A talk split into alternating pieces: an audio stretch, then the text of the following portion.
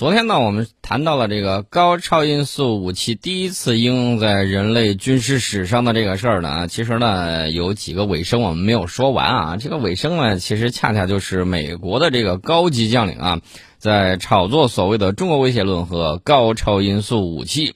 那么这里头有两个代表，一个呢是当时的美军最高将领啊，参谋长联席会议主席马克·米利。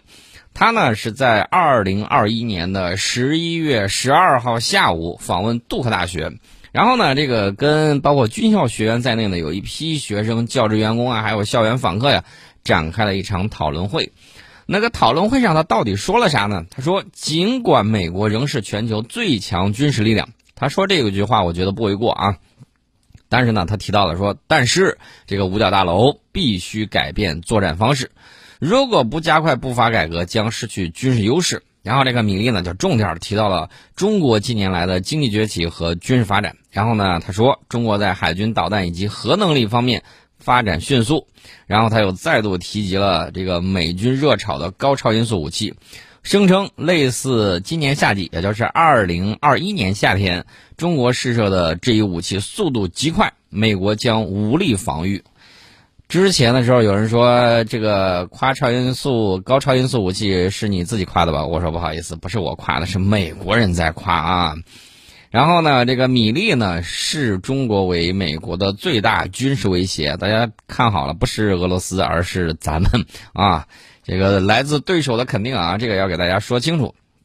这个米利呢讨论了很多问题，然后呢现场呢还回答了这个观众的这个提问。然后呢，他就说到了，他说我们生活在一个非常复杂的世界，当我们与中国、俄罗斯等大国打交道的时候，保持战略稳定非常重要。这个米利呢就表示，触及新技术以及其他主要外国威胁可能会影响到美国，其中呢，他重点谈到了美军和解放军。然后呢，米利明确认为，美国依然拥有世界上最好的军队，但随后话锋一转。说，如果美军不从根本上改变他们的作战方式、作战原则和研发采购，如果他们不走上更快的道路，那么他们将失去军事主导地位。如果发生这种情况，那将非常危险。然后呢，这个杜克大学有一个教授叫菲福，他呢就在现场提问了米利。这个菲福呢问米利说：“你认为就是？”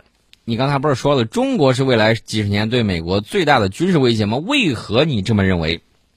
然后米利呢是这么回答的，他说：“中国过去四十年在经济增长、经济实力和体制方面的崛起是史上罕见的啊，这是事实。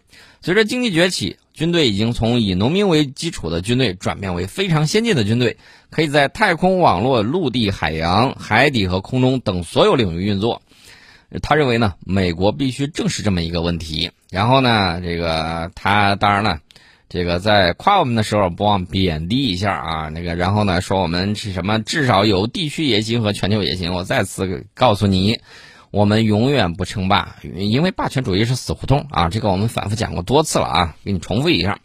然后呢，他认为这个要实现中国民族的这个梦想，不管喜欢不喜欢啊，就是这个事实将伴随美国很多年，甚至是几十年。然后虽然米利并没有直接说出口，但是呢，现场有很多美国媒体啊，CBS 幺七电视台呀，还有是其他的一些乱七八糟的，然后呢，就依据现场问答内容，都在这个报道里面直接就说，米利认为中国是美国最大军事威胁，这是美国人在去年。这么讲的。那么，无独有偶，在当地时间二零二一年的十一月四号，美国海军部长卡劳斯·德尔托罗在参加那个阿斯彭安全论坛时提到了中国十几次。这也就是我经常讲的，现在美国高官讲话里头，只要是不带中国，基本上那话就讲不下去了。然后呢，还数度宣称啊，我们是最大，他们最大的这个威胁，你是全地球恐怖主义之源呐。然后呢，这个米利在这个讲话里面呢，还提到了，说中国的军队已经在彻底改革，正在发展蓝水海军，以挑战美国海军。同时呢，他还提到了中国在导弹和核能力方面也取得了这个发展。这份内容呢，《华盛顿观察家报》予以了重点关注。然后呢，他关注的是什么呢？就是提到了英国《金融时报》在二零二一年啊曾经报道的说，我们在八月份试射了一枚高超音速武器。就是我们提到的这个跟以往不同啊，先是进行了轨道，然后呢进行了地球环绕，然后再重返大气层进行高超音速滑翔，展示了先进的空间能力，令美国情报部门是措手不及。然后我们明确表示，这只是一次例行的航天器实验。美国人他看问题，他不是这么看的。他看问题是，我不管你有没有打我的意图，你只要有这个能力，我就认为你有，不管你是军用的还是民用的啊。这个是美国人的这个思维方式啊，给大家说一下。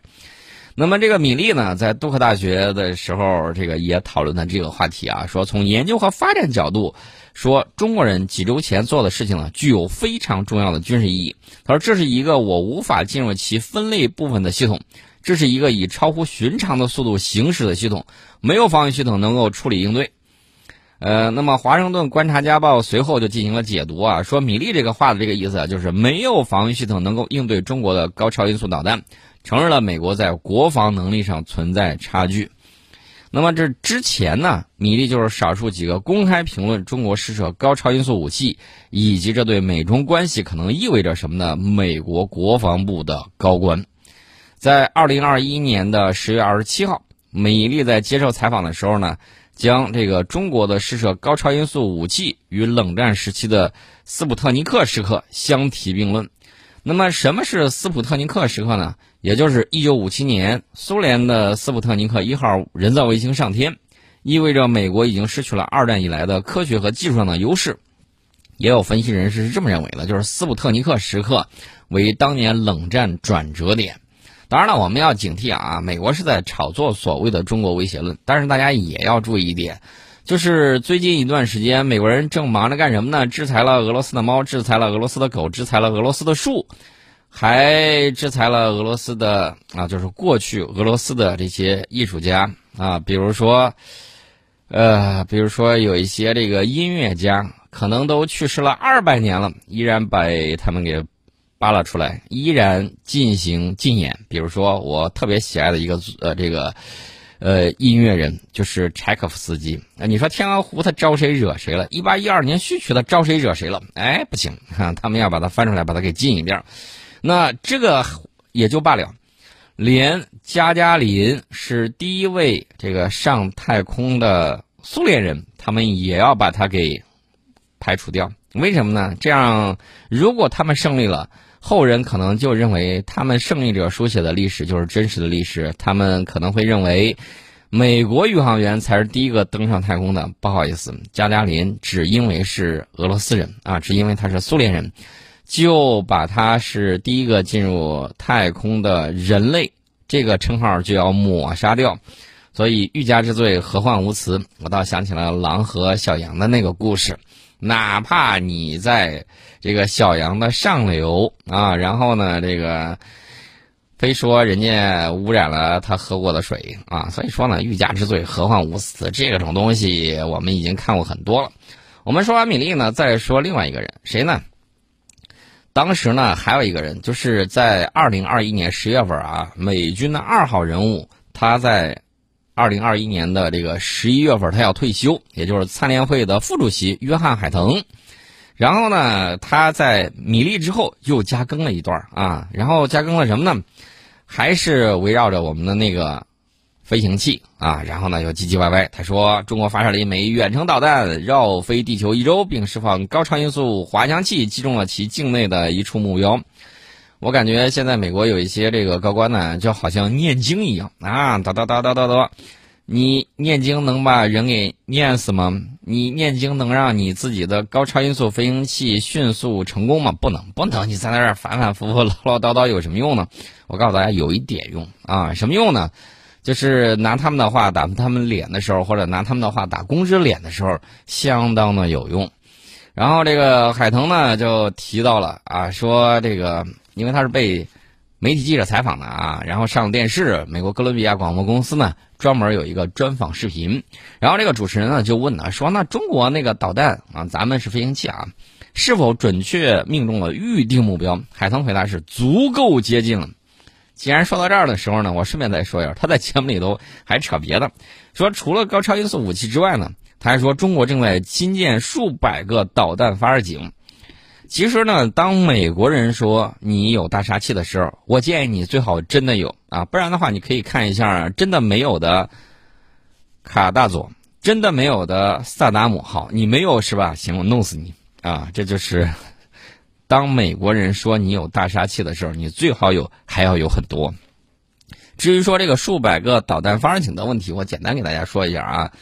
美国人拥有多少核弹头呢？三千多号啊！它库存的有多少呢？一大堆。冷战时期造了多少呢？上万枚，那足够让地球人类毁灭好几次。地球没事儿，地球说我遭遇过比这还惨的，大不了你们都 game over 了，我重启一下就行了。所以说呢，这个是对人类的威胁。那么美国现在依然有三千多枚核弹头。那么这个里面呢，就有一个很关键的问题了。有人就在判断啊，美俄之间的这个战略恐怖平衡是由核弹头数量相当接近，然后呢造成的。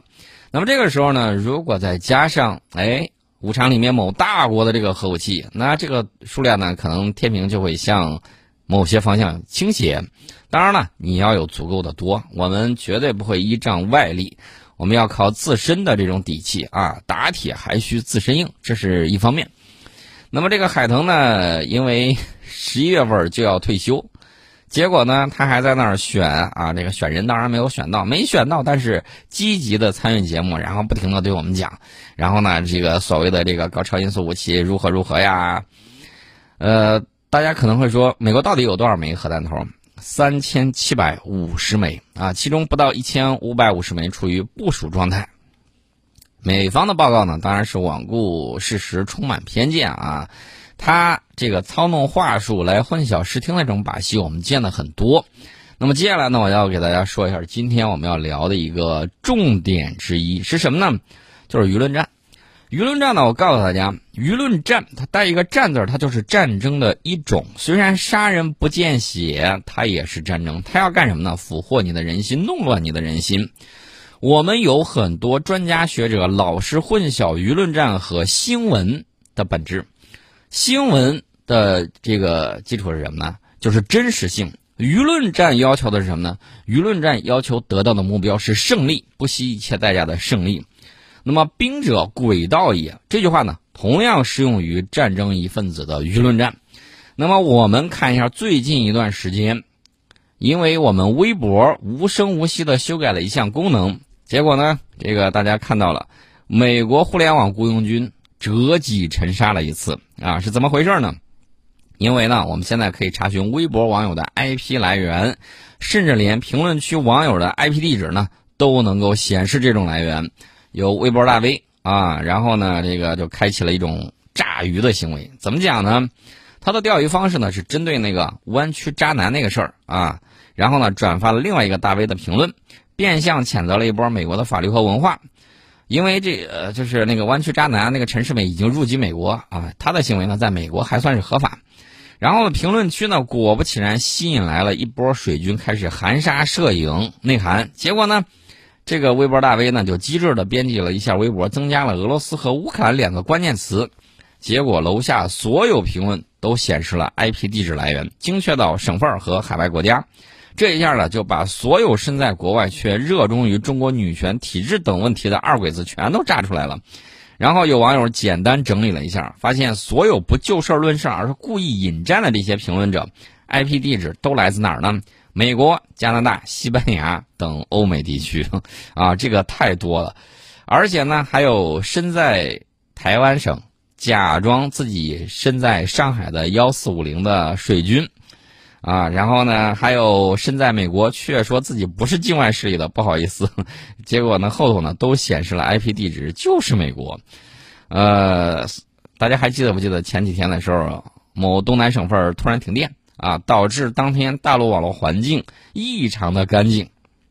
然后呢，有一个过去有一个事儿，成都的有一个事件，有一群专门飞到那儿，然后呢，这个粤语口音的人士都能够证明，这个美国组建的互联网舆论部队是真实存在的，而且一直在试图网上影响中国的舆论环境。这个大家都还有印象吧？所以说呢，这个翻车的这个事儿呢，要给大家讲一讲，他们搞这种性别的对立，有组织在刻意挑动中国男女的对立。然后呢，有一大票人，然后有一些评论呢，包括我也玩这个微博啊，你就会看到有一些评论就很有意思。我直接设置了一个你关注半年才能评论，然后呢就滤掉了不少的这种评论，但是也有转发的，有转发的你再去看他的这个地址的时候，你就会觉得非常非常的有意思。那么过去很多熟悉的配方、熟悉的味道啊，这就是他们搞这种舆论战啊、搞信息控制的标准的这种套路。然后呢，这个英美玩这种离岸平衡手的传统异能，我之前给大家讲过，人家这个东西啊，可是集人类学、集社会学、集社会心理学、集实验心理学等等一系列学科研究的最新成果，经过人家反复实验。在其他世界上不同国家进行过真实的检验的这种东西啊，一整套标准，然后弄过来。冷战时期呢，这个东西应该是他们赢赢了冷战很大一个手段。但是呢，他们现在比较迷信这个。问题是董王不信呢，董王觉得扔了那么多狗粮，结果踢到铁板上了，没有什么用。反而呢，中国人民越来越团结，所以说呢，把狗粮给砍了。在董王砍掉狗粮之后。你会看到网上有很多哀嚎，为啥呢？狗粮领不到了。那么等到这个民主党回来之后，民主党特别喜欢这一套啊，然后玩阴的。他们两边呢目标没有什么不同，只有一样不一样，就是什么呢？就是这个手段不一样。大家还记得不记得那个葫芦兄弟里面那个三娃铜头铁臂？哎，然后呢，这个蛇精啊，他是怎么玩呢？蛇精，我给你玩软刀子，对吧？他那个剑变成软的，把你捆起来，然后给你穿小鞋，给你打闷棍儿，然后呢给你戴高帽啊，这些呢都是这个一种斗争的手段啊，手段不一样，并不代表他们的目标不相同。然后大家看，这一次乌克兰不就是在美国的授意之下不断拱火俄罗斯，才导致俄乌冲突的吗？然后呢，这个俄罗斯和乌克兰都出口小麦，占全球的四分之一。这打完了之后，你可以想象一下。你说全世界的粮食价格会涨到哪里去啊？非洲那些民不聊生的穷国，一旦吃不饱肚子会怎么样？中东地区也同样有这样的这种隐患。所以说呢，距离居住在远离世界中心岛国上的昂萨匪帮啊，这个传统异能，我之前给大家讲了，就是分而治之，这说的比较文明啊，其实就是挑动欧亚非大陆上的国家争斗啊，调动民族内斗，挑动兄弟内斗。这才配叫立案平衡手啊！这是他们的这个情况，我们给大家也就讲过了。呃，我们先进一下广告，广告之后我们跟大家再接着聊。